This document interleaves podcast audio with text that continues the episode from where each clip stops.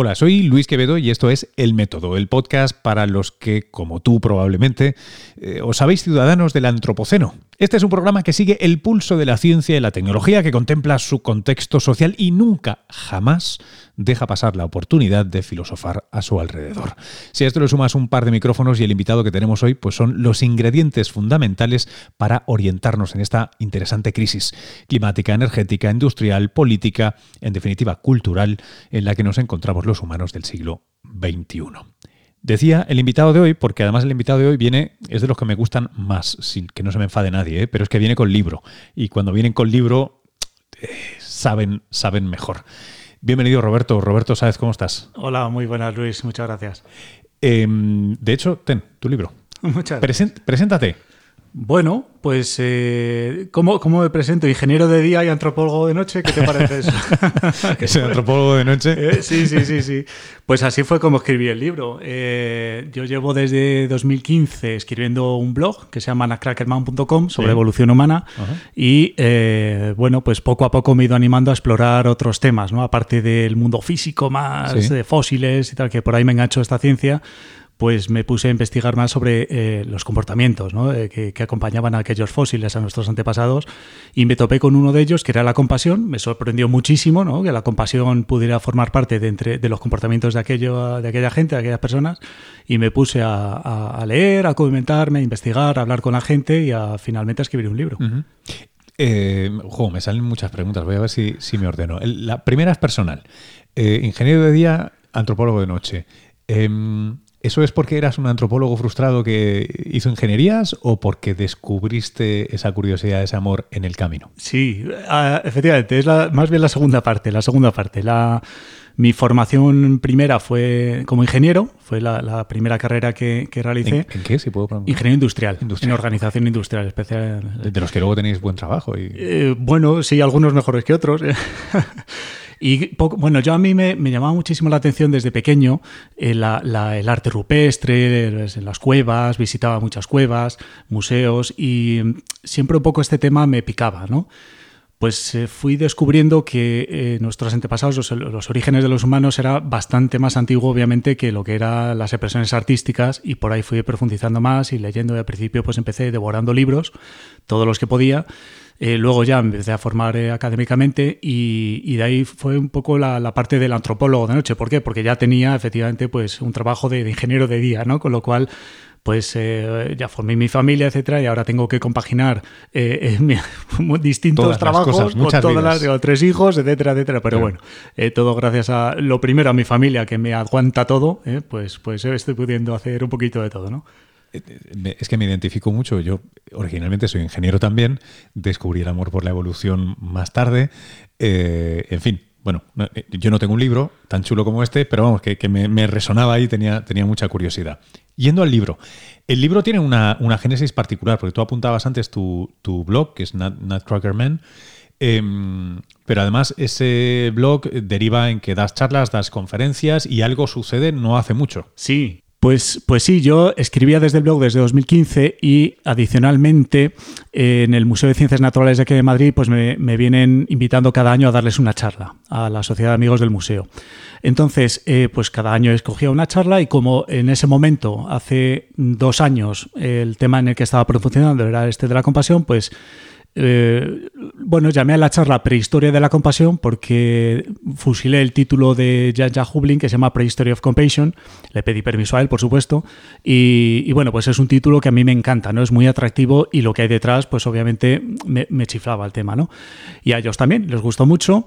Y entre los asistentes, pues eh, varias personas me dijeron, este es un tema interesante y nunca habíamos leído nada, estamos alucinados. O sea, ¿de dónde viene todo esto, no? Eh, ¿Cuáles son las evidencias que nos has presentado y los estudios un poco en el que sustenta esto y por qué no escribes más sobre ello. ¿no?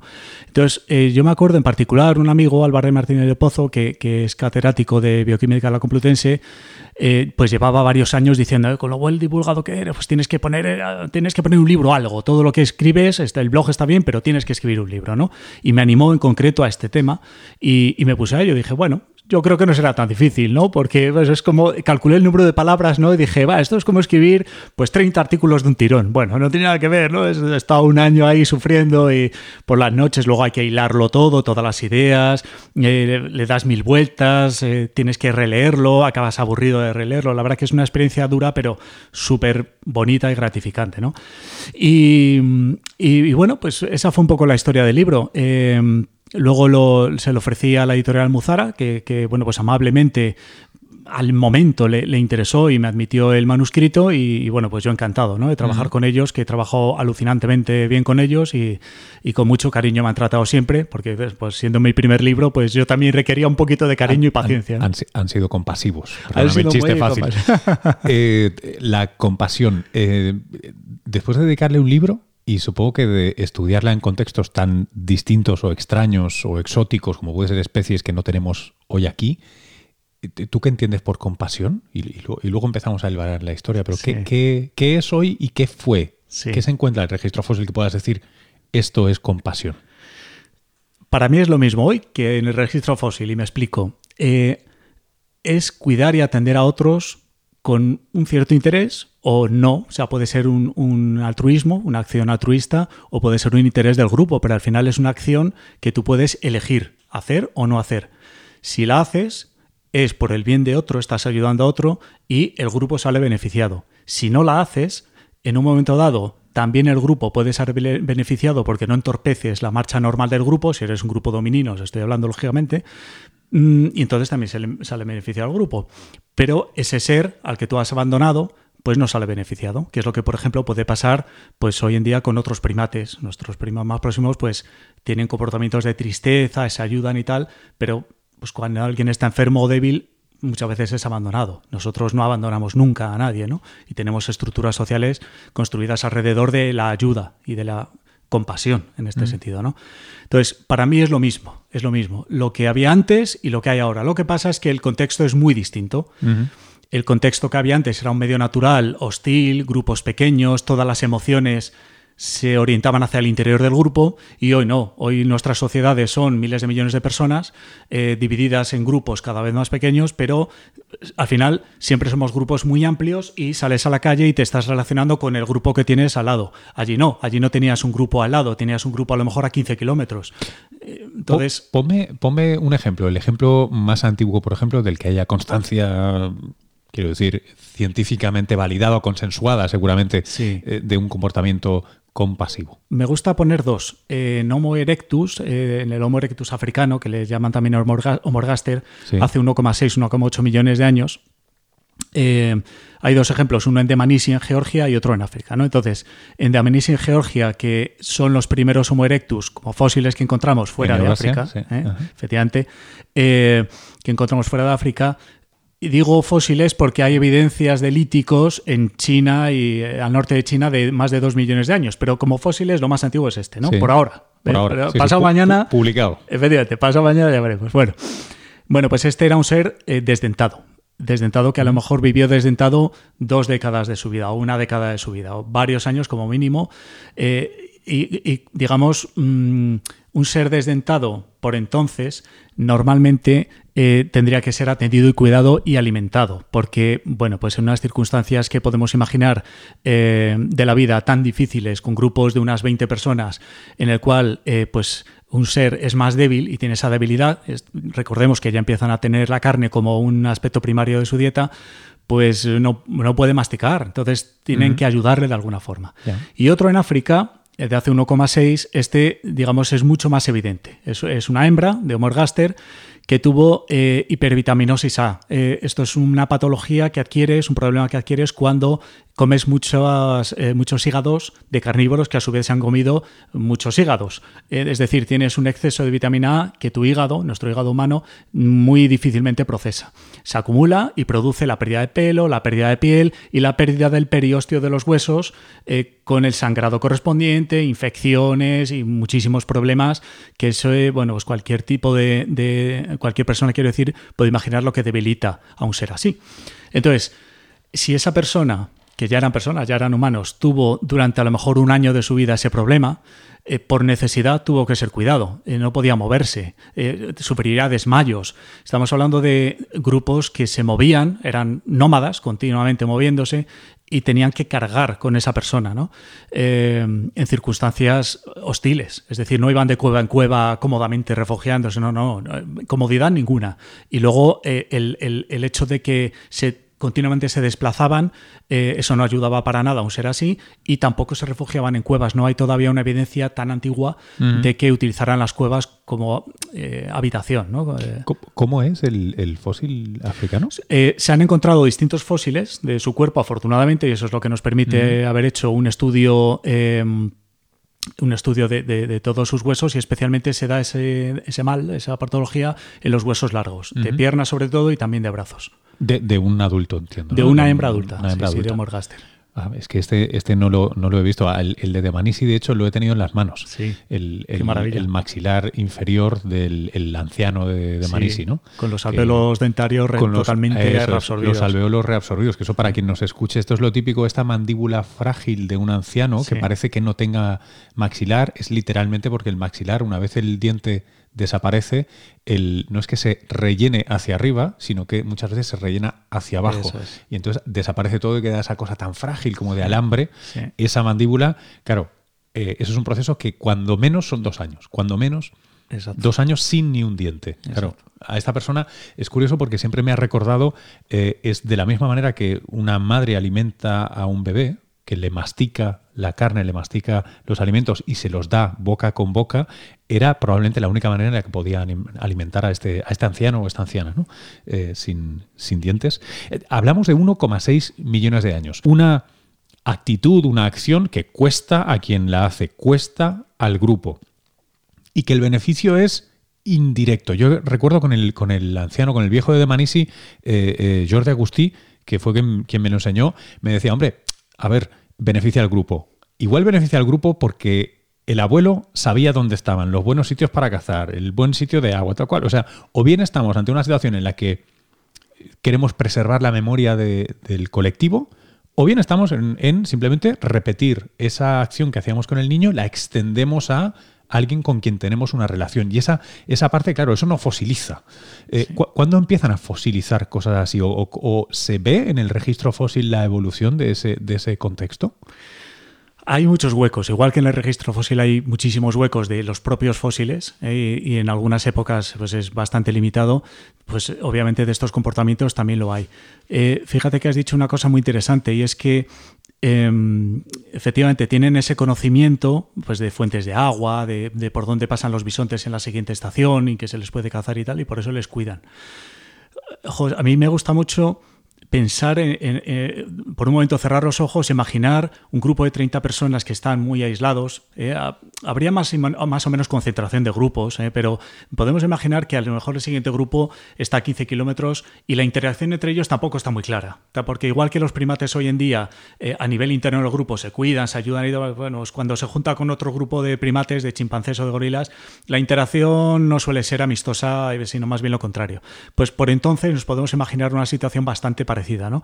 Entonces, ¿qué es lo que pasa? Al final, tienen que transmitir el conocimiento de unos a otros, porque un grupo tan pequeño que pues hay cuatro o cinco niños y tienen que cuidarles, no solo tienen que cuidarles para que sobrevivan, sino que tienen que trasladarles eh, el conocimiento que ellos tienen como grupo, de, todo lo que han aprendido, de la talla, cómo se tallan las herramientas, dónde están el sílex para tallar las herramientas, que a veces se lo traían a 20 kilómetros, el, mejor sílex que había, ¿no? Em, entonces, esa transmisión del conocimiento eh, se daba, porque la prueba es que hoy en día estamos aquí, nosotros que somos subdescendientes. Por eso necesitaban a personas como la que tú has dicho, estos abueletes, abueletes de 30 a 40 años, ¿no? Sí, somos abueletes. Nosotros éramos más que abueletes, éramos casi mis abueletes en aquella época, o por lo menos yo. Entonces necesitaban, eh, por necesidad, cuidarles para que esa, ese conocimiento se asegurara que se transmitieran. Y por cierto, Claro, aquellos que hoy vemos en el registro fósil, probablemente nosotros no somos descendientes de ellos. tenemos una ínfima eh, probabilidad de que seamos descendientes de ellos. Eh, aquellos evolucionaban, llegaron a un fin, su árbol evolutivo llegó a una rama en la cual se extinguían y otros recogían el testigo.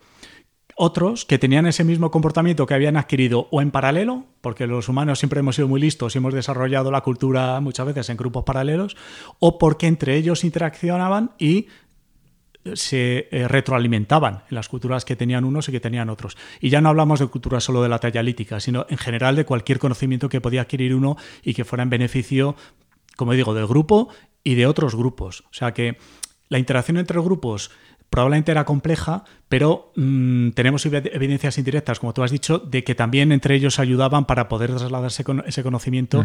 Y la prueba, siempre digo, es que estamos aquí vivos nosotros, que somos sus descendientes. Eh, ah, decías al principio, cuando presentabas la idea del libro, que, es, un, concepto que hoy día eh, tiene lugar en, o un, perdóname, o un tipo de acción de, comportamiento que tiene lugar en unas sociedades que según como uno las mire, pues son miles de millones, o al menos en esta sociedad globalizada no es muy grande y que proviene de esos pequeños grupos, grupúsculos de 12, 15, 25, 30 individuos.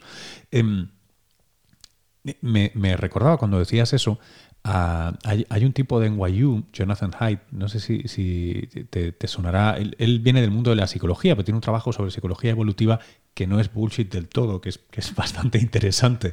Y el tipo trabaja una teoría de los ejes de la moral. Eh, esto te juro que tiene sentido con lo del libro, ¿eh? pero me gustaría saber qué, opinas.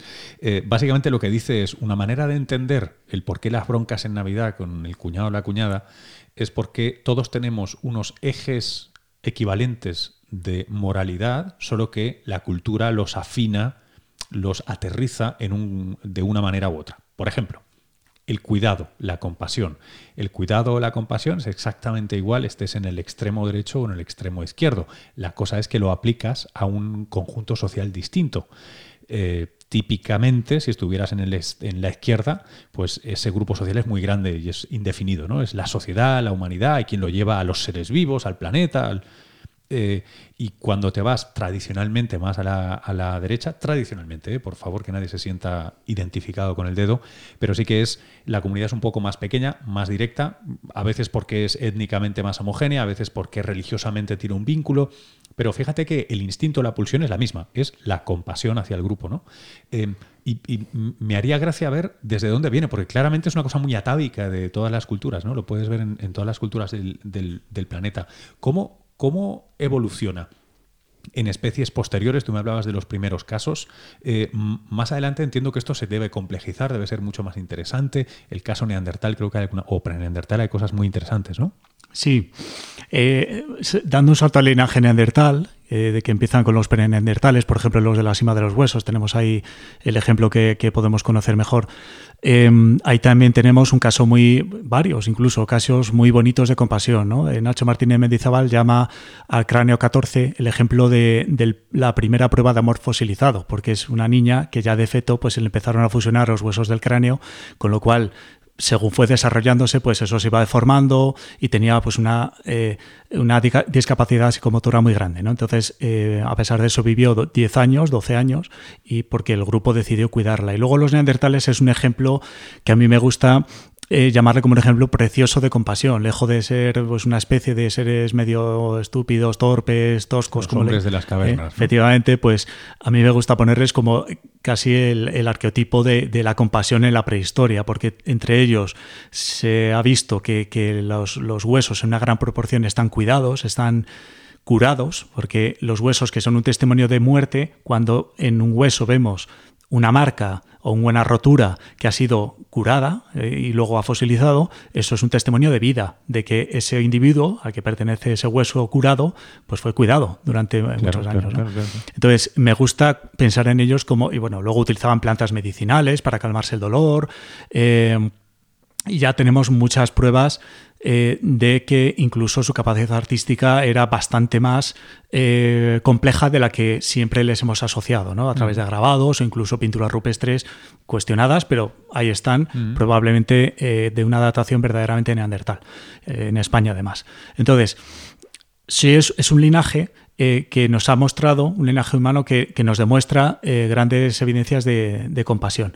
Y luego vienen los humanos modernos, con unos enterramientos que ya empiezan en los neandertales a ser ricos en detalles, en cuidados, y que suelen además ser más ricos en los seres más débiles, con lo cual encontramos seres muy débiles o niños, muchos enterramientos infantiles están eh, depositados pues, con un nivel de, riqueza de detalles y de un ajuar precioso, de, cuernos, de herramientas de siles, etc. Entonces, Ahí también mostraban los neandertales la compasión y luego ya se profundiza muchísimo más en los humanos modernos, ya con unos ajuares muchísimo más grandes. Y cuanto más nos acercamos, digamos, vamos dejando el paleolítico, entramos en el neolítico, pues ya la cosa, la cosa cambia, ¿no? La cosa cambia en el sentido de que no perdemos la compasión, pero por encima de todo lo natural que hay en el paleolítico, es decir, nuestra interrelación es sobre todo con otros grupos, pero siempre en el contexto de un medio, natural absolutamente protagonista, en el, neolítico el protagonismo empezamos a ser los hombres. Hay una explosión demográfica, hay, surgen civilizaciones, surgen reglas, normas, eh, clases, distinciones, eh, distinciones también entre, entre géneros, y empezamos a ver otras cosas, otras cosas que eh, tapan los comportamientos compasivos. No los quitan, los tapan, los cubren porque por encima hay una serie de normas de relación entre los hombres que ya empiezan a dominar la naturaleza. Entonces nuestra relación con la naturaleza cambia totalmente. Em, ¿Significa eso que a partir del neolítico y casi pegamos una carrera hasta nuestros días no hay compasión? No, pero a mí me gusta poner un ejemplo. Dices, cuando tú estás en un vínculo, que tal lo has mencionado, un vínculo muy próximo, familia o, o un grupo próximo, amistades, etcétera, normalmente las, digamos, la, actitud que tú tienes de ayudar a otros suele ser mm, no, te lo sueles pensar tanto en tu grupo directo, no, no, no te lo piensas dos veces. Cuando necesitamos eh, interrelacionarnos entre grupos en civilizaciones complejas llenas de normas, pues ya entran en juego, como digo, reglas un poquito más extrañas muchas veces que entorpecen el comportamiento que a lo mejor sale de nosotros, que es el comportamiento de ayudar y de la compasión. Ahora, si le quitas, de, de repente borras en esa pizarra todas las reglas y estás eh, escalando yo contigo eh, y a lo mejor con otras 10 personas, eh, pues un, monte de 5.000 metros y de repente se, rompe una cuerda y tú y yo no conocemos a, a, los otros 8, nos vamos a jugar, estoy seguro, tú y yo la vida por esos 8 eh, por ayudarles y nos la, la estamos jugando, nos jugamos el pellejo. ¿no? Eso significa que una vez borradas todas esas reglas que hemos creado desde hace 6.000 años, vuelve a surgir lo natural y lo natural es lo que está en nuestro ADN, por eso decimos que lo tenemos embebido en nuestro ADN, es a la compasión, ¿no? el amor, ¿no? podríamos darle una connotación más incluso de, sentimiento, ¿no? Eh, pero sin duda de cuidado. ¿no? Y luego, eso por una parte. Y luego está el otro, la otra, ¿no? Yo no, no, con esta reflexión no quiero decir que eh, la civilización, la sociedad, digamos, hemos enturbiado las relaciones humanas eh, relacionadas con la compasión, ¿no? Eh, nada más lejos de la realidad. Las relaciones humanas nos basamos, además por supuesto en el respeto, las relaciones sanas se basan en ayudarnos unos a otros de una forma sistemática y con estructuras sociales, sociales creadas para ayudarnos entre todos. ¿no? Ya no, solo estamos hablando al extremo médico, de hospitales, etcétera, sino eh, bueno, pues a que nuestro modelo social, que nos puede gustar más o menos, pues todo está pasando un poco en, crear, en aportar, en todos poner nuestro granito de arena para transmitir el conocimiento, como ya hacían nuestros antepasados, construir eh, cosas en beneficio del bien común, como también hacían nuestros antepasados a través de comportamientos como la cultura, la tecnología y la compasión, cuidado de los demás, y tantos otros comportamientos que parece que hoy en día son modernos, pero que realmente están en nuestro ADN desde hace muchísimos miles de años. Es una reflexión un poquito compleja, pero bueno, yo rompo una lanza, nunca mejor dicho, por, por nuestros antepasados de la prehistoria que nos dejaron este legado y que, y que hoy en día, pues, mm, si nos paramos un poquito a pensar y a meditar sobre ello, lo, seguiremos viendo, ¿no? En todos y cada uno de nosotros y sobre todo cuando nos relacionamos unos con otros. Eh, claro, me está recordando, eh, no, no, sé qué tal aplica con los datos que tú manejas en el libro, pero está esta famosa, los números, porque hay más de uno de Dunbar, ¿no? Eh, en el que de alguna manera quieren dar cuenta de por qué hay ese salto de lo implícito a lo explícito. Eh, y entonces el, amor, la camaradería, etcétera, puede ser relativamente natural de los 12 a los 150 individuos. Por encima de 150 individuos, en general tienes un problema y necesitas codificar externamente el amor o su equivalente, que es los códigos legales. Lo que se puede hacer, lo que no se puede hacer, cómo te debes comportar, y ya no digamos cuando son cientos y miles individuos, como, eh, por cierto, también es muy divertido, ¿no? Tú hablabas de cuando arranca el neolítico, eh, en, una, en una revisión no exhaustiva, pero eh, si, si, uno con un poco de mala sombra revisa, creo recordar que es las leyes o el código de Hammurabi, ¿no? hay no pocas leyes que lo que hacen es castigar con la muerte a aquel que abandone la ciudad. Porque es que por aquel momento todavía lo implícito y lo natural era probablemente vivir fuera, que se vivía mucho mejor que, en la ciudad. Y escucha, ¿para qué quiero leyes de fuera si puedo vivir eh, libremente? ¿no? Es, una cosa interesante. Eh, sí que es cierto que es verdad que a veces, uno, o desestimamos lo, lo, anterior o nos quejamos de que no sea natural ayudar a la gente hoy día y necesitemos o bien de los trucos de la publicidad y el marketing para donar, o bien de que nos hagan las cosas, pero es que es necesario, ¿no? Nuestra compasión funciona a, corta distancia. Funciona si ves a alguien, eh, le, ves los ojos. Si no, nuestra compasión necesariamente no está diseñada para, para este follón en el, en el, que, en el que vivimos. Em, eh, eso es en el neolítico, en el que se codifica, se legaliza todo este, todo este entorno. Eh, llegamos hasta hoy. ¿De qué nos sirve hoy explorar la historia de la compasión. Hoy, en este contexto en el que estamos, además, por cierto, que llevamos unos cuantos años eh, cocinando una polaridad, ¿no? una, bipolaridad en este caso bastante, bastante fuerte. Me parece que no está de moda la compasión. Eh, ¿Sirve de algo estudiar su, su origen, crees? Perdona que salteamos a la política, pero... En este tiempo, desde que. Yo creo que sí, porque desde, en este tiempo, desde que. Desde que he sacado el libro, eh, pues muchas personas me plantean eh, cuestiones relacionadas con la compasión hoy en día. Dice, desde en qué momento se empezó a torcer todo, ¿no? Hasta, eh, y esto cómo, cómo, lo trasladas al día a día porque es complicado. Yo pienso, hombre, yo no lo veo tan complicado. Tú mismo lo has dicho, ¿no, Luis? Eh, desde luego las personas que tienes más cercanas, te sale, ¿no? Porque las tienes cercanas. La compasión en remoto ya funciona distinto, ¿no? Ya funciona. Es, como era aquella operación de, hombre, sé que técnicamente son dos, pero déjame afinarlo. Eh, por uno o por dos, no, pero por tres hermanos daba la vida. Por cuatro igual no, pero por cinco primos daba la vida. El problema es cuando el cómputo empieza a pasar al, al 0,000 de, ligazón genética, ¿no? Eh, el cómo volver implícito lo que hasta ahora teníamos que hacer explícito porque si no nos partimos la cara con el vecino, porque si no... Eh, eso, es todo un reto. Igual sí que hay lecciones en esta historia de la compasión para, al menos, no sé si es ver con más claridad, no sé si, eh, si es ver el código de Matrix y ver que, oye, también puede ser compasivo. Yo me conformo eh, con abrir este tipo de reflexiones y que la gente realmente me esté planteando eh, estas cosas porque al final si, te lo si me lo plantean a mí significa que ellos se lo han planteado y entonces le dan al melón y en su día a día pues bueno, a lo mejor en un momento dado se acuerdan de determinados comportamientos que, han leído en el libro y dicen, pues yo también voy a intentar cambiar o, no sé, activar algo ¿no? en, en, todas estas personas. Y es lo que me, lo que me hace mucha ilusión de conocer, de conocer a lectores que te trasladan estas cuestiones que son muy difíciles, ¿no? Porque, claro, ellos esperan encontrar una solución y yo creo que nadie puede, hay vendedores de soluciones, pero al final nunca son, nunca son ciertas o verdaderas, ¿no? Nunca hay una solución a esto, pero, y en la política ya no digamos, ¿no?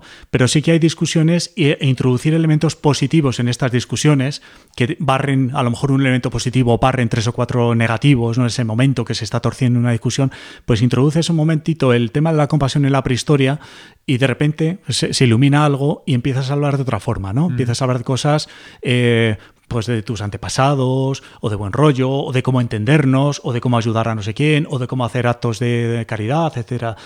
pues yo creo que eso es lo bonito, ¿no? De, este tipo de reflexiones que tú y yo estamos teniendo y que, bueno, pues si parten de, este libro, de mi libro, pues pues eh, yo encantado, ¿no? Pero yo creo que como tú dices, ¿nos sirve de lecciones? Yo creo que sí, nos debería servir de lecciones para tener un poquito todos eh, ahí eh, un, trocito de neurona dedicado a la compasión y en nuestro día a día, pues que esa neurona se vaya activando, ¿no?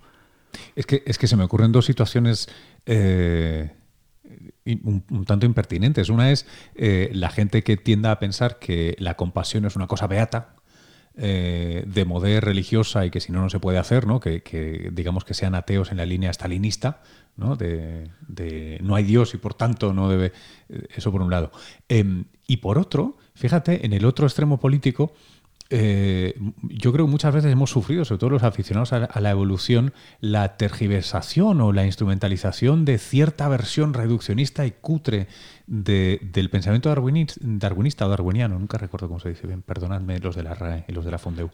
Em, en, esta idea de sobrevive el más fuerte, la selección natural no tiene sentimientos, eh, eh, mata, ¿no? mata, muere y, y la sociedad debe funcionar así, que fue un poco el capitalismo este eh, sobre todo, eh, o sea, lo recuerdo muy repetido en los 90, en los 2000, ¿no? Esta idea de, pues, esto es así. Eh, incluso había libros sobre el darwinismo en las empresas y todas estas cosas. Entiendo el darwinismo de una manera extraordinaria, o sea, dejando de lado la selección sexual, que es completamente loca, y arbitraria, según se mire, y luego la gran cuestión de los grupos, ¿no? de si la solidaridad es importante. Y me da la sensación de que desde la gran recesión, 2007-2008 en adelante, em, se ha abierto un espacio de conversación social que muchos le ponen muchas etiquetas, pero yo desde mi presbicia científica me da la sensación de que es un espacio en el que este, este tipo de ideas están muy bien. Em, el poder replantear lo natural que sea, aunque no solo tengamos que hacer las cosas naturales, ¿no? pero que es natural el ser compasivo, el pensar en el grupo, el pensar en el otro, o en el ser altruista, que se convirtió en otra otro tema tabú, eh, en fin, que, podrías ir a regalarles ejemplares al Congreso. Em, lo digo sin mala leche, eh, de verdad, lo digo porque la mayoría de gente no ha tenido la fortuna de poder estudiar este tipo de cosas. Si, si vienes de las leyes... Eh, no, de, yo. no, no, no, no, tú no. Quiero decir que, que, que, estos son ideas que muchas veces no están ahí. Mira, hace un mes, un nuevo proyecto que abrimos, vino un coordinador y, y se me quedó grabada una frase que dijo, dice, eh, bueno, eh, pues una serie de pautas, unas directrices y tal, dice, y ahora tened compasión unos de otros, ayudaos, ayudaos, y tened compasión, cuidaos, cuidaos, porque este proyecto tiene que salir. Y me quedé así pensando, dije, joder, qué reflexión más buena, ¿no? Este proyecto tiene que salir y para ello, después de todas las pautas analíticas, tal, ayudaos y tened compasión para cuidaros y que esto salga. Porque si no, saldrá de una forma u otra, con cazador acaban saliendo todo, pero sale de otra forma. Sale peor y sale con todos regañados. Digo, jue, qué buena reflexión. ¿eh? Utilizar la palabra compasión, ¿no? Yo creo que es un poco mm. resumen ¿no? todo lo que estás diciendo. Si eso lo, aplica lo aplicas a cualquier ámbito de la vida, política, a cualquier profesión, etcétera, pues da como resultado que sí, que sí, que, que esto funciona. Pues me parece, me parece interesantísimo, una, una, delicia de lectura, además de los que ya sigan tu, blog. El, libro es Evolución Humana, Prehistoria y Origen de la Compasión. Eh, creo que lo has dicho tú antes, está en Almuzara. Eh, por Roberto Sáez, que es nuestro invitado de hoy. Eh, os animo a, supongo, a buscarlo en internet. Debe estar en los FNACs de la vida. Sí, está en librerías físicas y en online. En, en todas las típicas online también está. Fantástico. Roberto, muchísimas gracias y hasta el próximo libro. Muchísimas gracias a ti, Luis.